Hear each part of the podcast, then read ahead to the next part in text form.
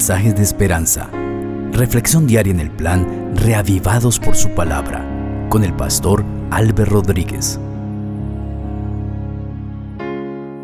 Qué grato saludarte, querido amigo, y saber que estás dispuesto para que juntos hagamos la lectura de la palabra del Señor. En esta ocasión es el Salmo 59 el que nos reúne para reflexionar en él. Sin lugar a dudas, el Señor hablará a nuestra mente a través de ese precioso salmo.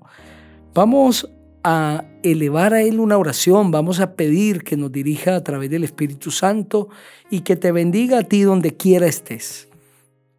Padre, siempre es maravilloso llamarte Padre, porque sabemos que estás atento a las necesidades nuestras, que somos tus hijos amados por ti, consentidos, y que en este preciso momento, como nuestro Padre, no solamente nos estás escuchando, sino que estás listo para responder a nuestro pedido por el Espíritu Santo.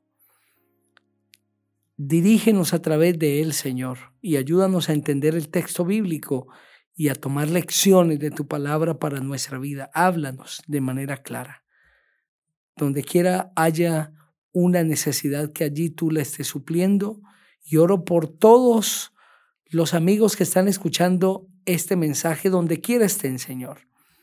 Por favor, que puedas intervenir en la vida de ellos y puedas responder a sus necesidades, a sus plegarias, a los pedidos que hay en su corazón. En el nombre maravilloso y sublime del Señor Jesucristo. Amén. Así dice el Salmo 59. Dios mío, líbrame de mis enemigos. Ponme a salvo de los que me atacan. Líbrame de los que cometen iniquidad.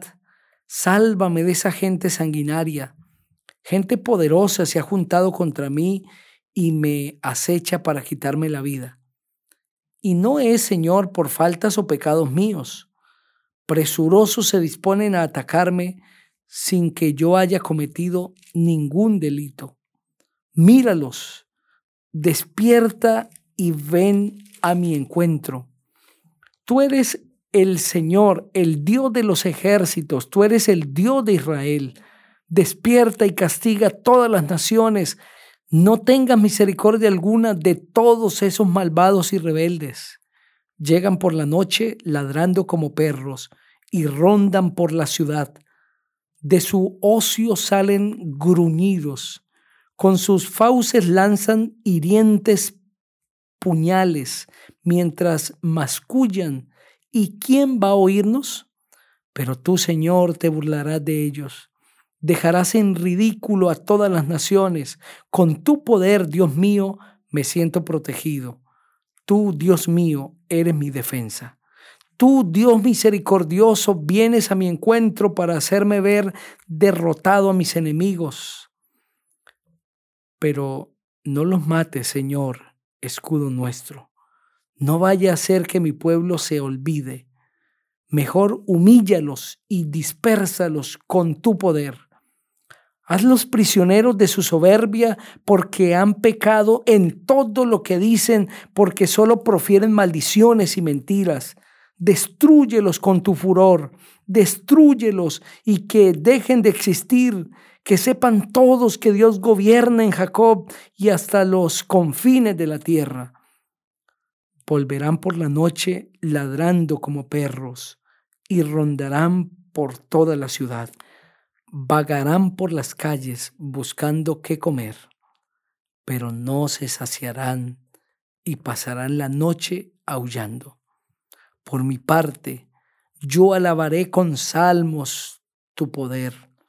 Por la mañana proclamaré tu misericordia, porque tú eres para mí una fortaleza, eres mi refugio en momentos de angustia.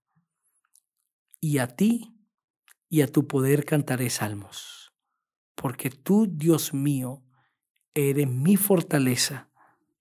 Perdón, Eres mi Dios de misericordia. Amén. El contexto histórico Y el motivo histórico por el que se escribe este salmo es muy similar al de los salmos 56, 57 y 58. El salmista está enfrentando algún peligro y Dios le da la liberación.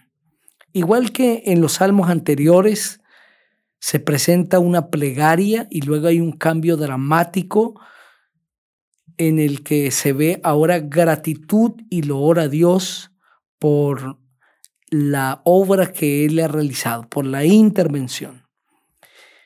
El Salmo tiene dos partes principales. La primera entre los versículos 1 al 10 y en esta se ve una plegaria pidiendo al Señor liberación de los enemigos y pidiendo al Señor de manera especial que proteja la vida del salmista. Y luego la segunda es entre los versículos 11 al 17, y aquí se pide el castigo para esos enemigos. En estos versículos el salmista pide que el Señor de una manera especial se manifieste y dé la recompensa a cada uno de estos que se han levantado contra el siervo del Señor. En el Salmo, David deja claro que no lo están persiguiendo porque sea culpable. Es inocente, pero lo están persiguiendo sin tener ninguna culpa, sin haber cometido ningún delito, lo están persiguiendo. Y eso lo podemos entender claramente a través de la persecución de Saúl. Saúl perseguía a David sin ningún motivo, sin ningún delito de parte de David, sin que hubiera hecho algo malo y sin que mereciera la muerte, solo porque él sabía que David había sido elegido por Dios para ser el rey de Israel y que a él mismo Dios ya lo había despreciado.